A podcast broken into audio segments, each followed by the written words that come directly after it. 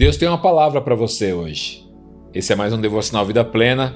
Meu nome é Diogo Scremin e eu quero meditar num texto muito tremendo com você que abençoou muito a minha vida. Eu tenho certeza que também vai abençoar você. Por isso, não pule esse vídeo, é um vídeo curto e eu tenho certeza que nesses poucos minutos Deus tem algo para você. Olha só que interessante, a Bíblia nos conta em 2 Samuel capítulo 6, a partir do versículo 11. A arca do Senhor ficou na casa de Obed-Edom em Gate por três meses, e o Senhor abençoou Obed-Edom e toda a sua família. Eu quero falar com você hoje sobre a vida deste homem Obed-Edom que foi muito abençoado por Deus. Nós cremos num Deus muito abençoador que tem bênçãos infinitas, incontáveis para os seus filhos. E o prazer de Deus é nos abençoar. A Bíblia diz que a bênção de Deus não causa dor alguma. Muito pelo contrário, a bênção de Deus nos, dá, nos traz alegria, nos traz suprimento, nos traz esperança, nos traz felicidade. E o nosso Deus é um Deus muito, muito, muito rico em abençoar. E a Bíblia nos conta a história desse homem Obed-Edom que foi muito abençoado por Deus. E a, e a vida desse homem é uma inspiração para nós. Olha, não existem técnicas para que nós sejamos abençoados por Deus. Não existem coisas que nós podemos fazer.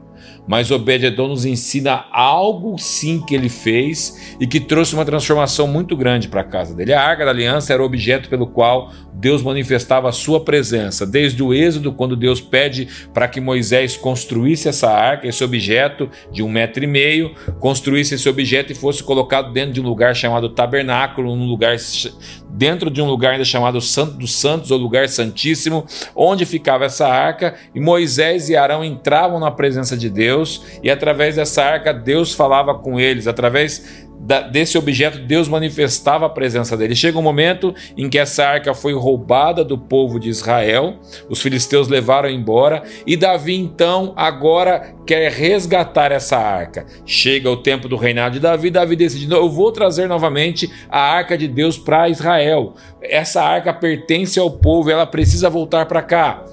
Davi então prepara todas as coisas, uma comitiva para buscar essa arca, e a Bíblia diz que essa arca foi colocada em cima de uma carroça de bois. No caminho de volta, os bois tropeçam, essa arca então ameaça cair no chão e para que ela não caísse, um homem chamado Uzá encosta na arca para que a arca não caísse no chão e a Bíblia diz que ele foi fulminado ali naquele mesmo momento. Ele foi morto ali por Deus porque Deus encara aquilo como um ato de reverência. Primeiro porque a arca estava sendo carregada da maneira errada. A arca nunca deveria ser colocada num carroção de bois para ser carregada, pelo contrário, a arca deveria ser carregada pelos sacerdotes, pelos levitas, que deveriam carregar a arca aqui no ombro, nos ombros, quatro homens carregando essa arca. Ela foi colocada de uma maneira errada. E quando esse boi tropeça e esse homem coloca a mão nessa arca, Deus encara isso como um ato muito grande de reverência. Davi, então, em num primeiro momento, fica irado e depois temeroso, porque ele não poderia mais continuar o caminho colocando a vida dos outros homens em risco. E ele precisa então encontrar um lugar para deixar essa arca até que eles vissem uma outra maneira para levar a arca embora, para levar a arca para a cidade em que ela ficaria. A Bíblia diz então que um homem chamado Obed-Edom abriu as portas da casa dele para receber a arca de Deus. Mas eu quero pensar com você que não foi uma simples decisão que Obed-Edom tomou. Se fosse você assistindo o episódio desse homem sendo fulminado, e aí pedissem para colocar essa arca na sua casa, você diria sim? Qual seria a sua atitude? Você diria, claro, sem problemas, pode colocar aqui na minha casa, vou arrumar um cantinho aqui para ela. Na sua casa provavelmente teria filhos e esposas. Pessoas poderiam tocar nessa arca sem querer, os seus filhos pequenos poderiam encostar nessa arca sem querer. Eu imagino que Davi deve ter tentado a casa de diversas pessoas antes da casa de Obed-Edom. E muitas pessoas devem ter dito: Não, na minha casa não. Vocês não podem hospedar essa arca na minha casa. E se acontecer algo com a, com a, minha família? E se acontecer algo com os meus filhos, como isso pode ficar dentro da minha casa? De maneira alguma. Mas a Bíblia nos conta que Obed-Edom Obed-Edom abriu a porta da casa dele para receber essa arca. A Bíblia não nos conta como foi isso em detalhes, mas eu posso imaginar que Obed-Edom deve ter conversado com a esposa, deve ter preparado os filhos para receber aquela arca, deve ter dito assim para eles: Filhos, não toquem nesse objeto, ele é sagrado. Não encostem na arca da aliança porque ela manifesta a presença de Deus. Deve ter perguntado para a esposa: O que você acha, meu bem, de colocarmos essa arca dentro de casa? E Obed-Edom então toma a decisão, como chefe daquela família, como responsável por aquela casa, de colocar a presença de Deus dentro da casa dele. Naquele tempo, essa era a maneira que a presença de Deus se uma das maneiras em que a presença de Deus se manifestava.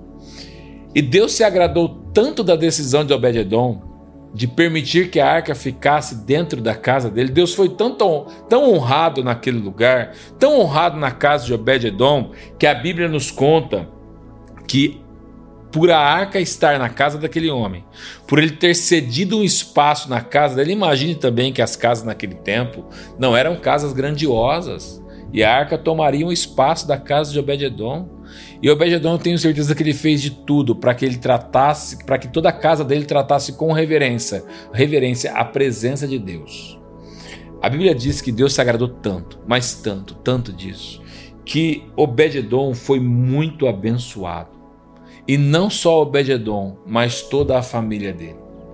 Eu não acredito que dinheiro começou a brotar dentro da casa de Obed-Edom, mas eu creio que essa bênção foi de tal maneira que tudo que Obed-Edom fazia começou a dar certo. Talvez as plantações de Obed-Edom começaram a se multiplicar de maneira muito poderosa. As crias, os animais de Obed-Edom começaram a se multiplicar e começaram a ser saudáveis de maneira como ele nunca tinha visto antes. Talvez dentro da casa de Obededon poderia ter alguém doente, mas as pessoas ficaram saudáveis dentro daquela família. Talvez, se não houvesse alguma harmonia dentro do lar, a casa começou a viver uma harmonia muito poderosa, porque a presença de Deus estava lá. Eles foram tão abençoados, eu acredito que a alegria tomou conta da, da família de Obededon. A bênção foi tão grande dentro da casa de Obededon que isso chegou aos ouvidos do rei Davi. Eu imagino os vizinhos de Obededon olhando para a casa de Obededon e dizendo assim: Isso poderia ser na minha casa. Isso poderia ser na minha família, isso poderia ser dentro do meu lar. Por que eu disse não para hospedar essa arca aqui? Porque eu tenho certeza que pessoas disseram não. E as pessoas deviam olhar a vida de Obededon e dizer: Puxa, mas isso poderia ter sido a minha família. E arrependidos por não terem permitido que essa arca ficasse na casa deles. E como eu disse anteriormente, a vida de Obededon foi tão abençoada que isso chegou aos ouvidos, aos ouvidos do rei Davi. Olha só o que a Bíblia diz. Versículo 12: Disseram ao rei Davi: O Senhor tem abençoado a família de Obededon e tudo o que ele possui por causa da arca de Deus. Foram dizer ao rei, não diz quem, mas alguém foi dizer ao rei Davi: Ei, Davi, rei, essa arca tem que vir embora. Olha como a vida desse homem está sendo abençoada. Poxa, a vida já, tá, já está lá três meses, três meses na casa de Obededon. A Bíblia diz que Davi foi buscar a arca e com grande fé ele fez isso. Porque ele sabia que aquela arca transmitia a bênção, era a presença de Deus. E eu imagino o dia em que chegam para tirar a arca da casa de Obededon. Obededon com certeza era o homem mais grato daquela, de toda aquela Israel, porque Deus havia abençoado muito a vida dele. E que lição nós podemos tirar disso? Como aplicar esse texto à minha vida e à sua vida? Com certeza, se nós hospedarmos a presença de Deus nas nossas vidas e nas nossas casas, se nós sermos realmente esse hospedeiro da presença de Deus, do Espírito Santo, como nós podemos ser, Deus poderá nos abençoar sobremaneira. A presença de Deus atrai bênção sobre as nossas vidas ter a presença de Deus em nós atrai bênçãos sobre a nossa vida. Você quer ser abençoado? Você quer viver uma vida de bênçãos? É claro que no mundo nós teremos aflições, como Jesus mesmo disse, mas disse para que nós tivéssemos bom ânimo também, porque ele venceu o mundo. Mas as bênçãos também são inerentes àqueles que servem ao Senhor se você realmente ter uma vida com Deus, se você realmente viver uma vida de acordo com essa palavra, com aquilo que Deus nos ensina, eu tenho certeza que você será muito abençoado. Você será muito abençoado, eu tenho certeza. Mas nós precisamos decidir hospedar a presença de Deus em nós.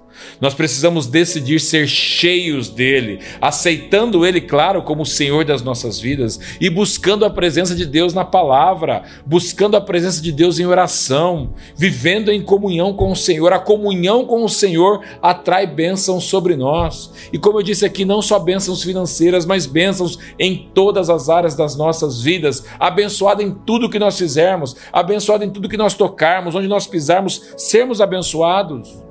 Isso não é evangelho de prosperidade, nada disso. É a bênção de Deus sobre as nossas vidas. E eu tenho certeza que o seu desejo é ser abençoado. Se você perguntar para qualquer pessoa, você deseja ser abençoado por Deus ou não?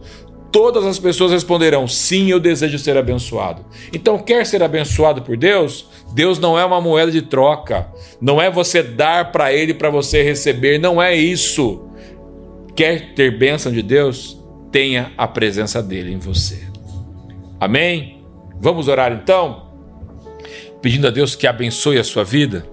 Amém? Feche os seus olhos aí onde você está agora.